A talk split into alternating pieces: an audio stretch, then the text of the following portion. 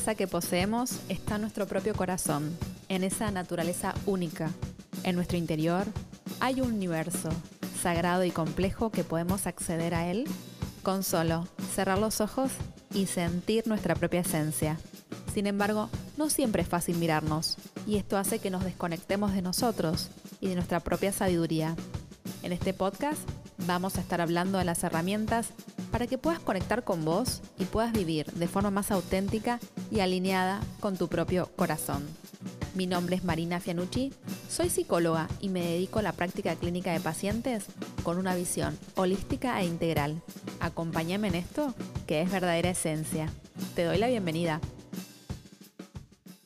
Episodio número 49, segunda temporada. ¿Cómo empoderarnos? Empoderarnos es una palabra que está muy de moda, pero ¿qué significa? ¿Cómo podemos tener mayor poder personal? En este episodio te cuento su definición y te doy pautas para que puedas tomar y crear ese poder que tanto necesitas, de modo que puedas ser protagonista de tu propia vida. Si te interesa la temática, quédate escuchando que el episodio comienza así. La primera vez que escuché la palabra empoderamiento la escuché en la universidad cuando cursaba estudios de género, que era una materia optativa en ese momento, no sé hoy. Para los que no me conocen, estudié en la Universidad de Buenos Aires, em, acá en Argentina.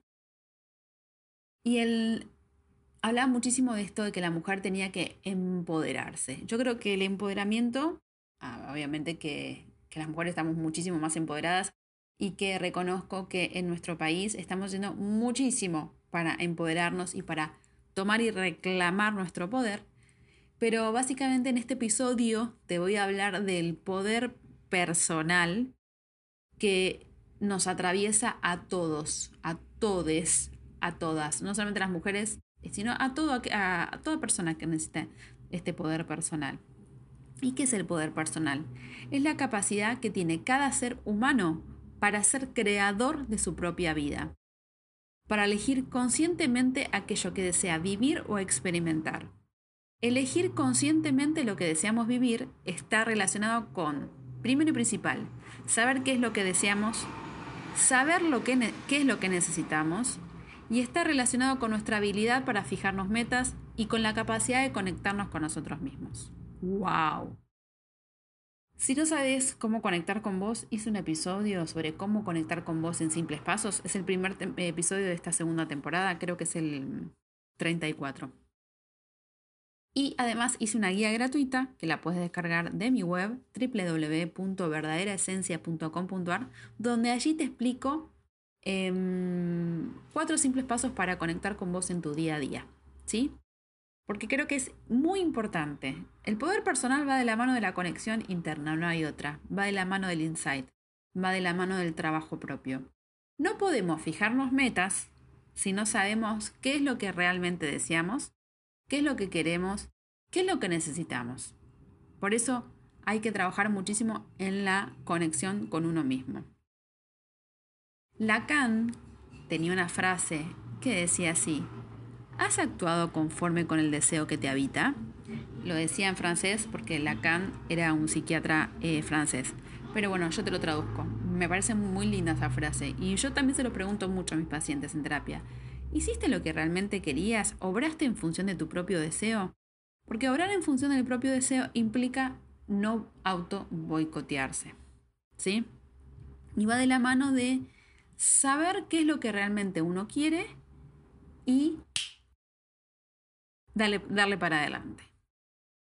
Em, si escuchaste mi primer episodio, El Camino del Corazón, eh, te cuento que es muy importante seguir el camino de nuestro corazón, que no es el de Walt Disney, no es el de Vivieron felices para siempre.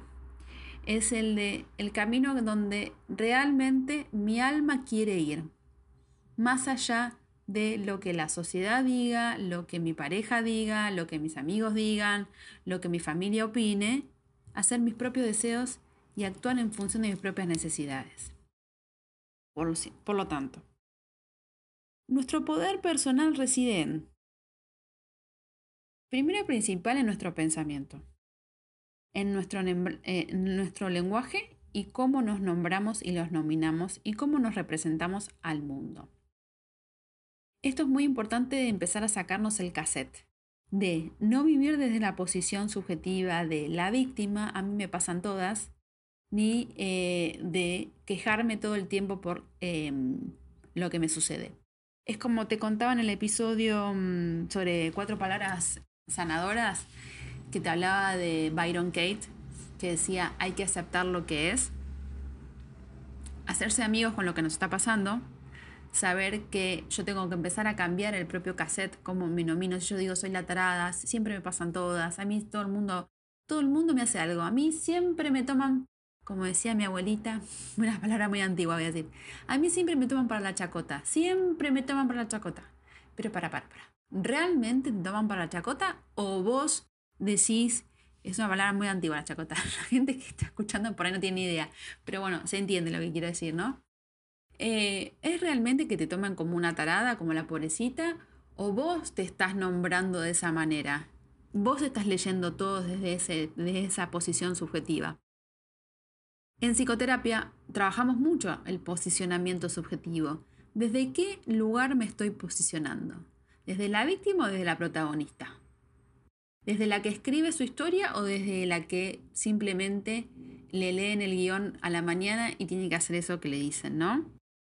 Por eso es muy importante cómo nos habitamos, cómo nos nombramos y cómo decidimos nominarnos.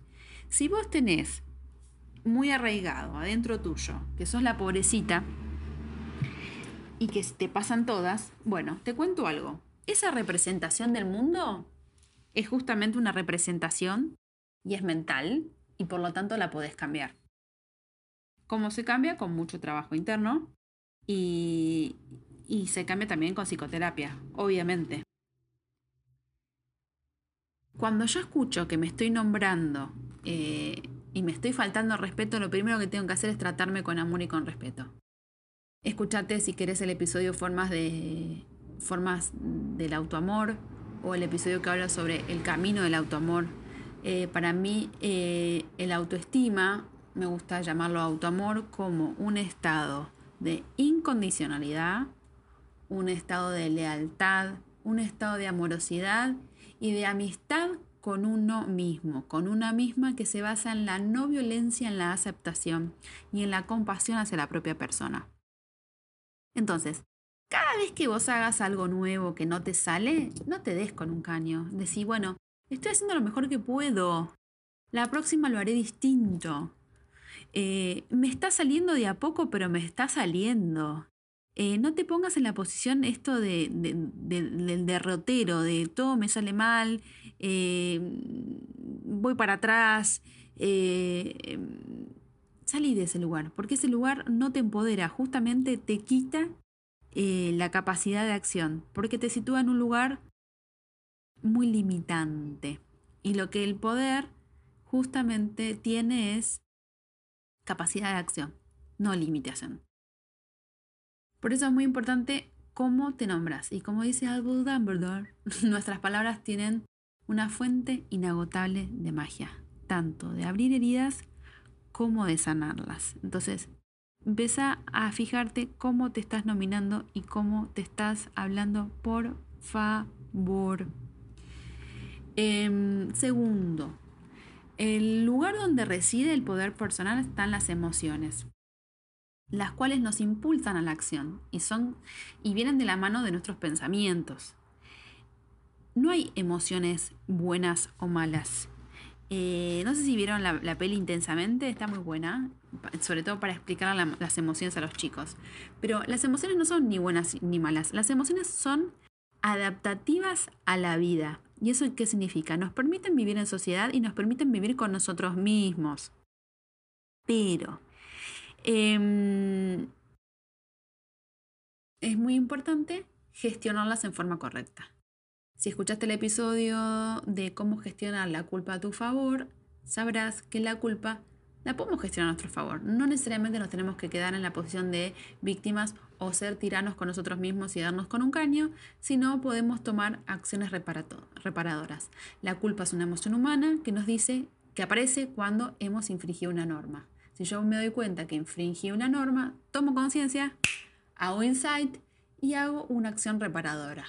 y siempre hablamos de acciones amorosas reparadoras. Por lo tanto, un sitio donde reside el poder personal es la capacidad para gestionar nuestras emociones en forma positiva, en forma adaptativa a la vida, en forma funcional con nosotros. ¿Cómo puedo hacer mi vida más amorosa? Siempre te lo pregunto. Bueno, gestionando tus emociones. Si estás con la ira, aprender a responder y no a reaccionar. Si, estás, si te aparece una emoción de culpa, eh, poder gestionarla a tu favor, haciendo una acción reparadora. Si estás triste, permitirte llorar, permitirte, em, permitirte espacios para estar mal.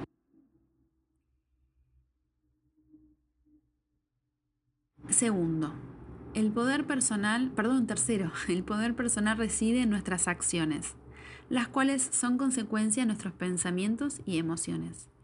Tenemos el poder de elegir qué tipo de acciones emprenderemos.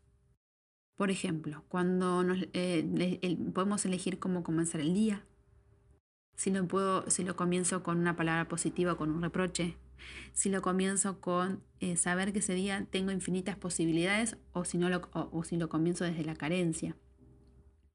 Eso también está mi guía. Si, si, te bajas la guía de cómo conectar con vos, ahí te doy unos tips para empezar el día.